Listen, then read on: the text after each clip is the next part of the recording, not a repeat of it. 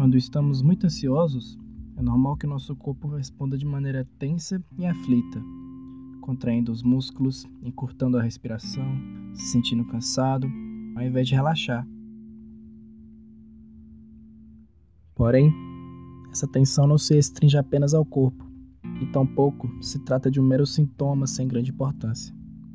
A tensão e a aflição que se expressa no corpo também podem ser notadas em aspectos internos mais sutis, na ruminação obsessiva de algum problema futuro ou de alguma questão passada.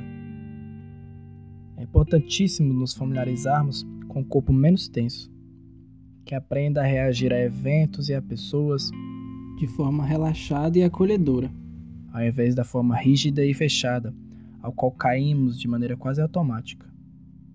Assim, nessa etapa, vamos aprender como podemos aprofundar o relaxamento do corpo com auxílio da nossa respiração e como esse conjunto afeta diretamente o nível de relaxamento de aspectos mais sutis, como de nossas emoções e de pensamentos.